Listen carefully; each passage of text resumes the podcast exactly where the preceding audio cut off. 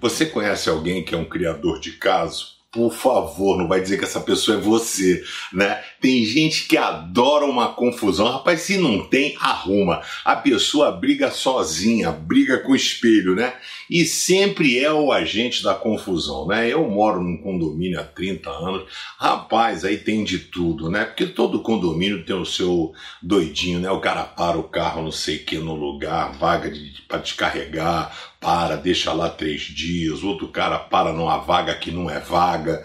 E eu fui na administração do condomínio hoje, a pessoa para numa vaga ocupando duas, para o carro na metade. E aí, quando vai chamar atenção, diz assim: eu tenho um carro, mas eu tenho duas vagas. Então é bem peculiar a forma das pessoas e o prazer que tem de arrumar uma confusão.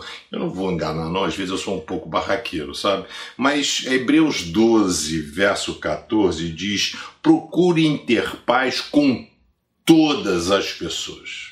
E fala assim, não é só você buscar ter uma paz, não, né, paz com o próximo, é se esforçar para viver uma vida completamente dedicada ao Senhor. Em outras traduções dizem: sem santidade ninguém verá a Deus. Mas eu queria convidar você o seguinte, cara, paz, paz. Então, no que depender de vós, Paulo diz em Romanos, tem de paz com todas as pessoas.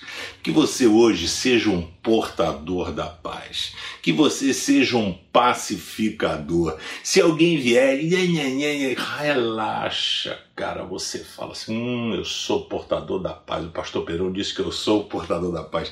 Ele vai capacitar você a vencer o seu jeitão. E olha que eu entendo o que eu tô falando, né, velho? Eu sou descendente de russo, né? Sou bárbaro, ostrogodo, visigodo, eu sou esse cara bruto. E aí eu peço que Deus me dê a paz que excede todo entendimento para que eu possa ser não somente portador da paz, mas um pacificador. Você tem sido o cara da confusão ou o cara da solução? Busque paz com todas as pessoas.